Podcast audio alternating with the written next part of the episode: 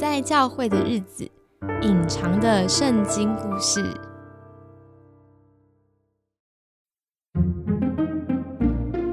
今天我们的主题是参孙凭什么成为英雄？很高兴邀请到艾琳来跟我们聊参孙这个人，欢迎艾琳。各位听众朋友，大家好！我觉得我在这个频道里面 一直出现，一直出现，而且我讲的东西怎么这么五花八门？对，而且很有趣，因为我有跟艾琳聊，她说她自己讲完之后，她是不会回头去听她讲的东西的。哦，对，因为我怕我会后悔。是 是是，因为艾琳的呃，现在在读的研究所就是做圣经研究的嘛。对对，我其实很想借这个机会来澄清一下，因为很多人都以为我在读神学，然后其实神学跟圣经研究是不一样的。你要多说比下哪里差别是什么？我们之前的节目里面有谈到神学是什么，而且我觉得神学是每个人都可以做神学。嗯嗯嗯。然后甚至其实广泛的说来哦，这个在我们上次节目没有提到，其实连无神论者都有神学的。嗯，是吗？所以每个人其实对所谓什么叫神，或者是这个东西，其实有一个概念，有个自己的想法。所以每个人都可以是。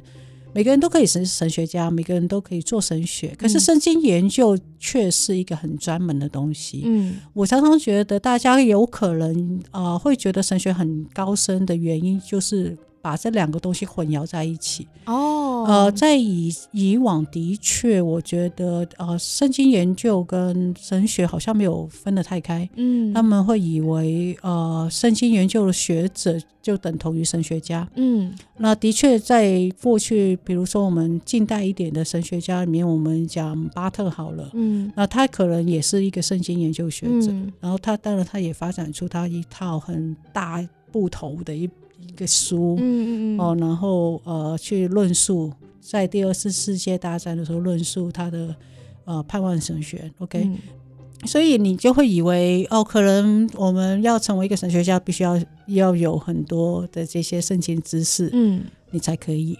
可是事实上呢，圣经研究是，我常常用城市语言来来描述了，但是我不知道听众朋友能不能试试看理解，就是呃，比如说我们现在用 Word，嗯，或者是说用 Browser，就是像 Chrome、Google Chrome，然后这些其实。呃，都是一些属于我们叫做高阶城市哦，就是你很容易写，然后容易哦，或者说很容易应用的一些东西写出来的。那所谓低阶城市，就是比如 C 加加，对，很难，然后不是一般人可以懂，然后它是一个很机械式的东西，很很无聊，嗯，呃，是一个很专门的学问。那圣经研究有点像这样，就是去拆解到最。原始初级的样貌，所以圣经研究研究的对象不是翻译的圣经，而是圣经的原文，嗯，原点这样。对，所以包括是语言本身，嗯，这个古老的语言，然后包括呃那个时代的背景，嗯，考古的研究，还有它。光是在语言上面，还包括它跟其他类似的语言之间的关联，嗯嗯，这些东西是非常非常非常专门的东西。那这就是我现在在学的。哦，是。像我最近听了一个就是创世纪的那个考古的讲座，嗯，就很有趣，因为它展现给我们第一个是当时候的文字嘛，嗯，很古老的文字，有点象形文字，然后还要看当时候的雕刻，对，去看，因为从雕刻当中，雕刻在说故事，你就可以看到他们一个战胜的国王是怎么样。接受大家的欢迎，然后有点他们的宗教仪式，是，然后最后再怎么样结束这个典礼，所以你就可以看到哦，他们当时候对神明的想象、宗教的想象，然后对比那个时期，可能以色列正在什么样的时期，嗯，就可以对比出差异，所以蛮有趣的。对，那所以呢，神学是什么呢？神学其实是。呃，我们这些做圣经研究的人，可能在不同的领域，因为这个圣经研究范围很很广，嗯，我们不同领域会产出不同的资讯跟研究出来。然后神学家在解释、在理解圣经的时候，他会参考这些东西，可是他本身不是下去做研究的那个。所以你们很像提供那个 database 这样，对，然后让你帮助你可以更理解圣经。所以这些知识其实。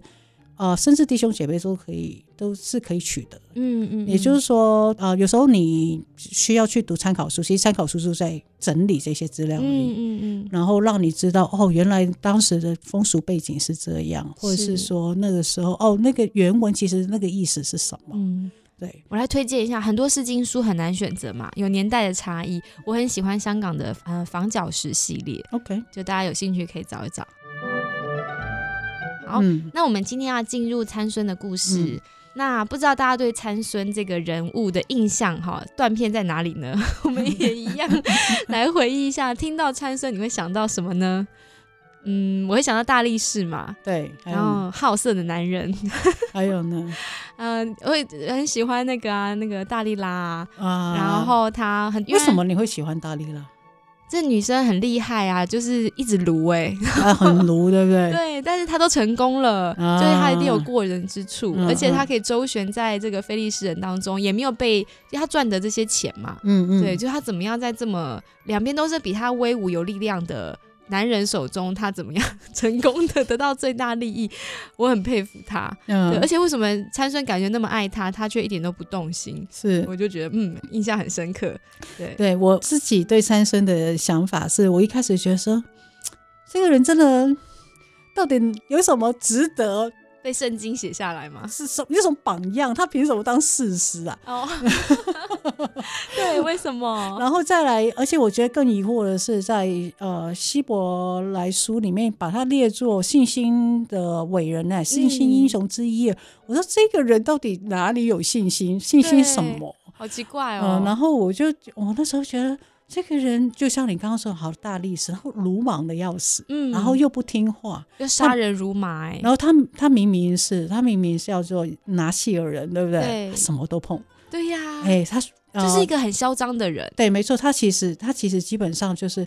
呃，破坏的时候有哪些人的规矩？要遵守规矩，比方说，嗯，喝什么东西呀，头发不能剪呐，不能碰屎丝。有了头头发他是没剪了，但是他其实呃，葡萄也喝，碰屎丝也碰，然后什么什么都那个，嗯，然后又很任性啊，他真的是一个青少年。嗯嗯嗯，我觉得他非常非常任性，他爸妈不想要他娶外邦人，嗯，我就娶给你看，我就娶给你看。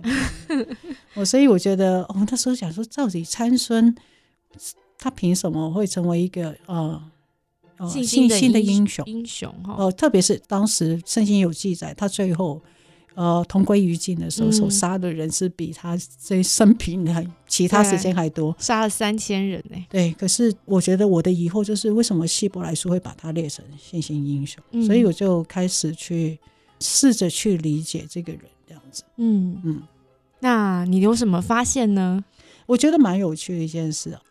先补充一下，为什么会哎想接受主持人邀请要谈这个？我会觉得。其实也是一个示范，就是哎，我们读圣经其实可以怎么读？怎么怎么读？怎么自己做出自己的神学？呃，对，或者是说怎么去理解这背后东西？然后我觉得对我来讲，嗯，特别是新旧约之间的关联哦，啊，有时候你会发现新约圣经，啊，新约是作者常常会去啊引用旧约，引用旧约，或者是去解释旧约，可能跟你想的不太一样，哎。都差很多哎，所以我我就很很好奇，想要知道，哦，这当中的差别，然后新约的作者会是怎么去理解它？所以参孙也是类似的状况，就是为什么希伯来书的作者会认为参孙是一个信心的，给他这么高的评价？除了他真的杀了很多人，他的确是被神拣选，然后呃，透过他呃，真的是击败以色列当时的敌人。嗯，可是除此之外。还有没有其他的原因呢？那所以呢，我我后来就发现，其实他妈妈是一个很特别的人。哦，对，妈妈哇，很少人讲参孙故事提到，而且他妈妈是一个什么样的？他妈妈是一个没有没有名字的人啊，你不知道他叫什么名字，你只知道他爸爸叫马诺亚。嗯。然后，所以从头到尾就是马罗亚的太太，马罗亚的太太，哦，或者偶尔会出现参孙妈妈，可是其实很，因为参孙还没有被介绍出来，所以那时候其实没有呃讲到，不会提及他的，不会提到参孙名字，可是大部分都讲马罗亚时期。嗯，那所以呃，我那时候就发现哦，这个故事很有趣啊。如果听众，其实我建议你要边打开圣经来边边听我们节目，边听我们的节目哈。那所以这个其实是。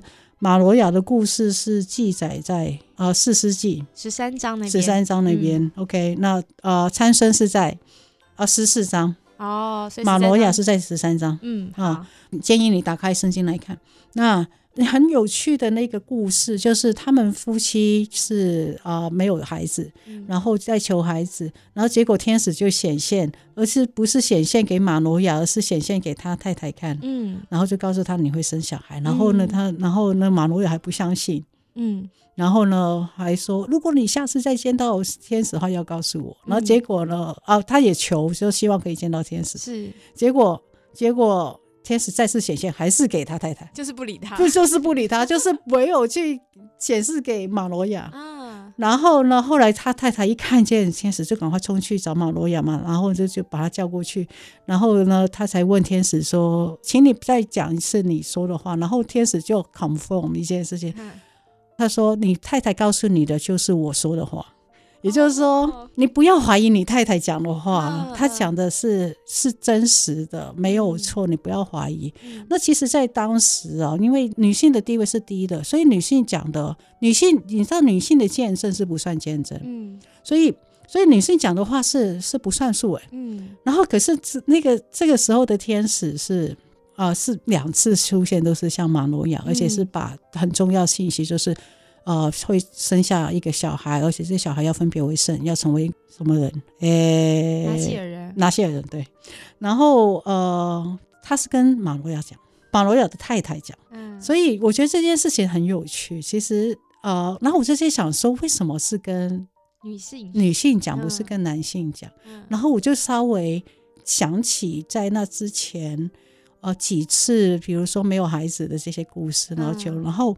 呃，我就发现，然后甚至是可能，呃，圣经里面记载几个，就是那些求子故事里面，你会发现，天使通常是显现给比较有信心的那一位哦。然后让他知道上帝要发生什么事情。嗯嗯。那亚伯拉罕跟萨拉之间就是这样，他是显现给亚伯拉罕，这跟性别其实没有关系，是以信心哈。对，所以我后来就发现，哎，很有趣的现象。嗯。所以我那时候就得出一个结论，而且马罗亚啊之妻就是他太太，呃，其实到最后很有趣，马罗雅根本连自己在接待天使都不知道，然后直到出现一个很很神奇，就是他的。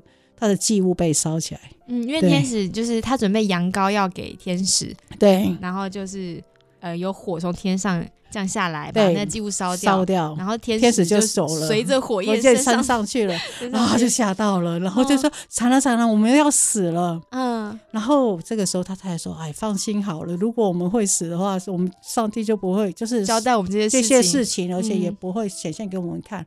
那我从这里我就发现，其实其实他太太比他搞得清楚状况。对，是哦，所以我就觉得，其实呃，马诺亚之妻就是参生的妈妈，其实在。对上帝的认识上面是正确，而且是有一定的程度或有一定的关系。嗯，所以参孙的妈妈本身其实是一个跟上帝是有好的关系的一个一个人，一个跟随者。嗯，好，所以这个成为了参孙其实呃的一个基础。然后，然后我觉得可能大家会最。最 confused，或者说，如果他妈妈真的是一个信心这么好的人，那参孙怎么会这样？对呀，嗯，对。然后，所以老实说，我无解。嗯，因为我的我觉得在圣经里面的确让我们看见很多的例子，就是呃，父母那一辈很敬虔，不见得有敬虔后代哦。对，这个当然，我我不是说因此你就不用努力培养金钱后代，可是。呃，这的确不会是绝对的、一定的，不会有一个公式，或是说，可能信仰就是每一个人自己跟上帝的关系。对你，当然你生在一个基督徒的家庭里面，哈，父母很敬虔，你可能蒙受一些祝福，但最终还是你个人的一个选择。哈，是没错。所以其实参生这里呢，我觉得蛮有趣的，是即使他外外显的很多的行为都让我们很傻眼，嗯，可是我。呃，特别看见他的几个祷告，嗯，那这些祷告里面都包括啊，我们来看他几个祷告，他在啊四世纪十五章十八节十八节那边，他口渴了，嗯，其实就像个青少年就渴嘛，然后就说，哎呦，上帝，求你给我，我要快死了，然后求你给我那个水喝这样子。我来帮大家念一下经文，好。好，参孙甚觉口渴，就求告耶和华说：“你既借仆人的手施行这么大的拯救，岂可任我渴死，落在未受割礼的人手中呢？”好，所以呢，我觉得这个这这段其实很有趣，它是发生在呃参孙用卢塞骨杀了一千个非利士人之后哈，嗯，然后他然后他就口渴求告耶和华，嗯。而且某种程度，其实他知道什么是宗教正确，就是他他用什么东西来区分自己跟别人哈，是应该是我觉得其实是有一点那个情绪绑架，就是说，哎，我怎么可以落在这些未受割礼的人手中？哦，他说是区分受割礼跟没受割礼的，这个是在当时的以色列人当中，其实是很常。做这种区别的，嗯，因为受割礼就是在盟约之下是上帝的子民，对，然后未受割礼就是受诅咒诅的人，然后死在未受割礼人之中手中是一种羞辱哈，就是好像呃，这个上帝子民怎么可以在这些未受割礼人手中死掉？然后他也知道他在大利拉的，就是从他跟大利拉的对话当中，他也很清楚他的力量来源，就是那个是承诺，那个是上帝对他父母亲的承诺，就是他的力量是从他的头发而来。嗯，可是我觉得，我觉得最重要的一个关键还是在他呃几个祷告里面，他对上帝的称呼。嗯。嗯，那呃，如果弟兄姐妹仔细读，这就是我觉得在读圣经的时候，可能可以给大家的一些提示。嗯，其实可以，我说以前说过，读圣经需要见树又见林。对，哎，那所以我们呃，你可以速读，你可以很大概的读圣经，但是你也需要去看到细节。嗯，那当你速读的时候，当然可能比较少难看到细节，可是。当你有机会可以慢慢读的时候，可以去注意细节。就是圣经里面，其实特别是旧约，呃，在对上帝的称呼这件事情上面，其实我觉得某种程度彰显一种关系。嗯，哦，如果呃那个关系稍微比较疏远的那个人，可能不够认识这位神了。嗯，那他的用的词就是以色列的神，嗯，或者是上帝神，就是这个没有讲到上帝的。个人的名字，嗯，那耶和华这个字就很重要，嗯，那参孙，呃，你会发现在四世纪的记录当中，参孙的每一个祷告都称呼他耶主耶和华，哦，就是参孙是直接跟上帝祷告，他跟上帝是有直接性的个人关系。他对耶以色，因为耶和华这个名字很重要，耶和华这个名字在整个近东地区，嗯，他们都知道这个神是。以色列的神不是别的神，嗯，所以呃，当他称呼他的上帝叫耶和华的时候，那就是一个亲密的关系，嗯，所以我其实那时候我在读到这一段的时候，我注意到他对，嗯，他对他对上帝的祷告是用这个亲密的关系的时候，我估计，嗯，他跟神是也其实是有一个亲密关系的，而且你会发现，我就刚刚讲像向他求水了，嗯。或者是说，他最后这一段呃十六章的这个祷告，他呃就是最后最后他要把这个房子弄垮，然后要呃同归于尽的时候，他说：“主耶和华，求你顾念我身啊，求你赐我这一次的力量，使我在非利士人身上报那挖我双眼的仇。”呃，我要告诉你，你从他的祷告里面，你知道他想到的也不是上帝，也不是他要。他要完成上帝给他的什么使命？使命没有这么伟大，他就是要报仇，他就是气死，然后他觉得他被羞辱 啊，他不爽。那可是你说哇，其实你从他求水喝的祷告，从或者是你他的祷告真的不多哎，他也不是那个一天到晚像大卫一样一天到晚在祷告人，嗯，他就是这记录这些几次的祷告，嗯，他这几次祷告看起来很自我中心，嗯。可是，却又是一个好像小孩来到他的父亲面前那种祷告，就是没有什么虚假，没虚假。然后，而且就是你就是要给我，你要给我啊，对啊，嗯嗯，就是那种呃，你可以说耍任性，可是他可以来到上帝面前耍任性，那表示哦，他们的关系好像是有一定的关系。对，因为其他的圣经人物，我们没有看他们导词是可以这么任性的。除了大卫了，大卫有了，哦，大卫也有。对，亚伯拉罕还好。所以我就说，其实你从这个角度来看，我觉得参生蛮可爱的。嗯，其实当然有些行为你会觉得，哇，他怎么会这样啊？对，然后我就觉得说，哦。然后这个人到底怎么？就是从我一开始说，我这这怎么会能当事实啊？嗯。可是如果从那个角度来看，而且你如果你如果从那从整个圣经的呃角度来理解，不新旧约都一样，所谓的信心哦，嗯，其实关乎的是关系。嗯。当你从关系的角度去理解圣呃信心的时候，你就会发现，对他是有信心。我觉得这样很好懂哎，不然我们信心是一个很抽象，我怎么知道我信心大、信心小？对，其实我只要问自己，我觉得我跟神的关系是近还是远？没错，嗯，对，近还是远？那呃，我可以举一个小小我自己的例子，我们可以说信心就是相信上帝会成就什么事，嗯，可是这是一种信心，我也不能否定它。可是还有一种信心是，其实是信任，嗯。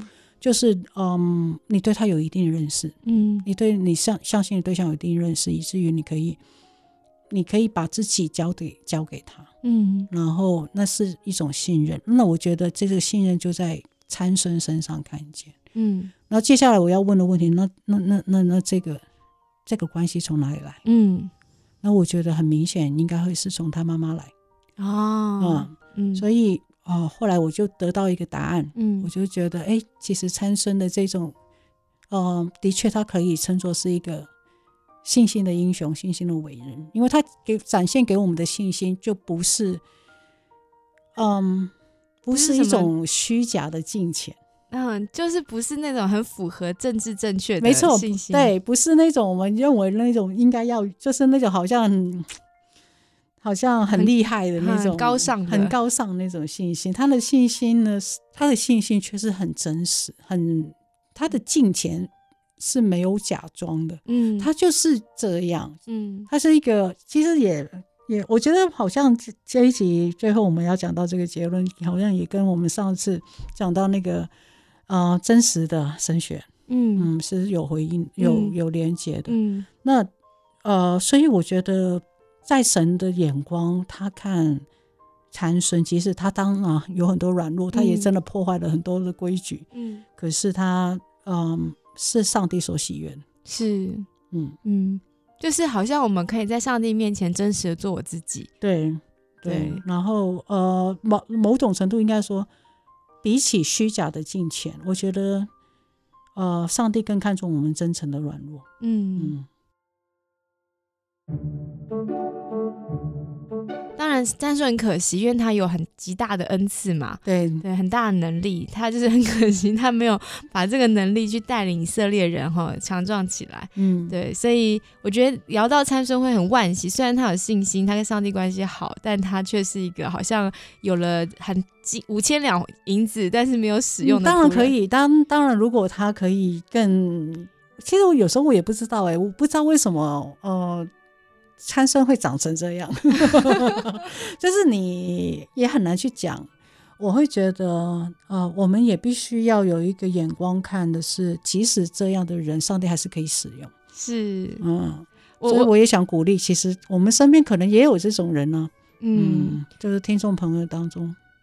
呃，我这样讲可能有一点超意哈，所以也不是那么完全，就是一个突然一个想象。其实我在读参孙的很多的举动，我觉得很像。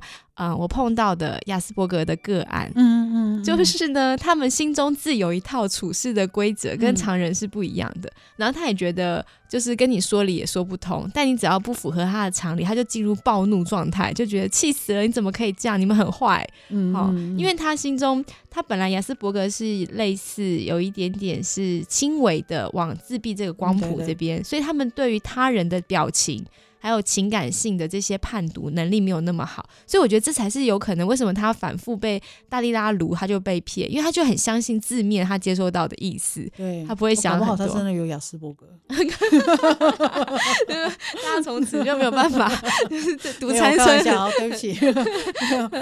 但但我我觉得以这样子举例来来讲，就像你提的，其实我们身边可能有这样子的教会的弟兄姐妹，他就是很直率，有时候有点像小孩子，然后你也会觉得头疼，怎么他的这个直率跟甚至有点任性，很难沟通，你会觉得有点啊，就是傻眼。但对他来讲，他活在他的真实世界里面，他的这就是他处事的原则，他看见世界是这样，对，但是他一样是被上帝所爱的，他跟神也是有真实关系。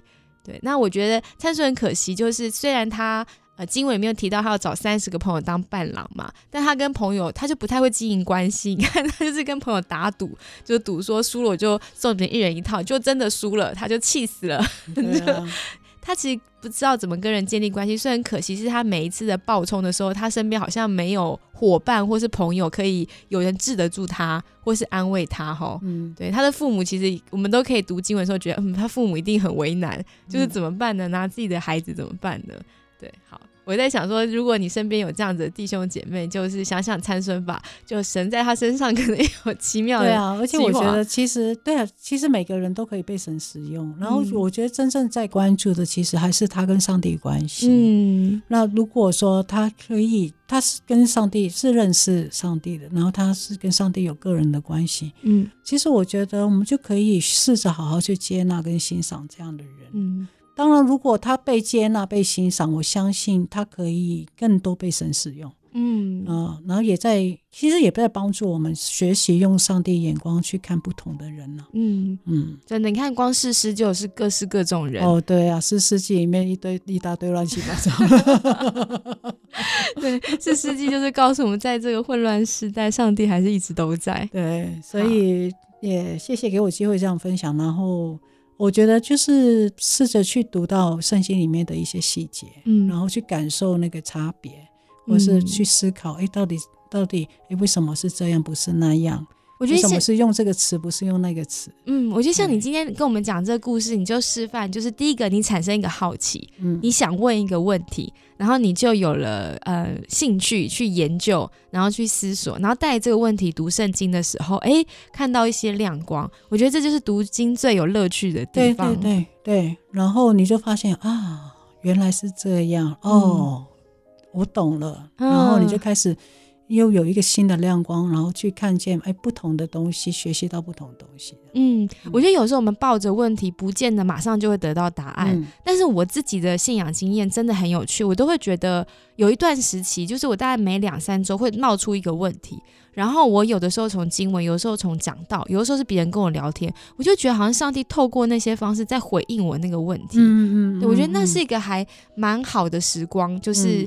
哎，我怎么一直脑中源源不断的问题出现，然后就有人好像回应我这个问题，我有点怀念那个时光。哎，嗯，应该还是会再有啦，不用怀念，可能你现在太忙而已。对我现在脑袋我都觉得 你可能处理事情要处理的东西蛮多的，嗯，或者有可能我现在在接触的事情是比较。可能跟信仰没有那么直接相关，不是直接在想圣经的事情。对，但是我也确实我在想的这些生活的事情，也是有很多的问题。嗯，然后那这样讲起来，上帝也是在我生活中去回应我那些疑惑。是啊，对，所以这样挺好。所以神学其实好像，呃，我现在可能比较偏重的是应用跟实践的部分嘛。我带着我对信仰一定的了解，然后我现在开始去实践，然后实践中碰到问题，然后神在回应我。嗯，好，希望大家都能够享受经文，然后喜欢今天的节目喽。那谢谢艾琳喽，谢谢喽，谢谢大家，拜拜。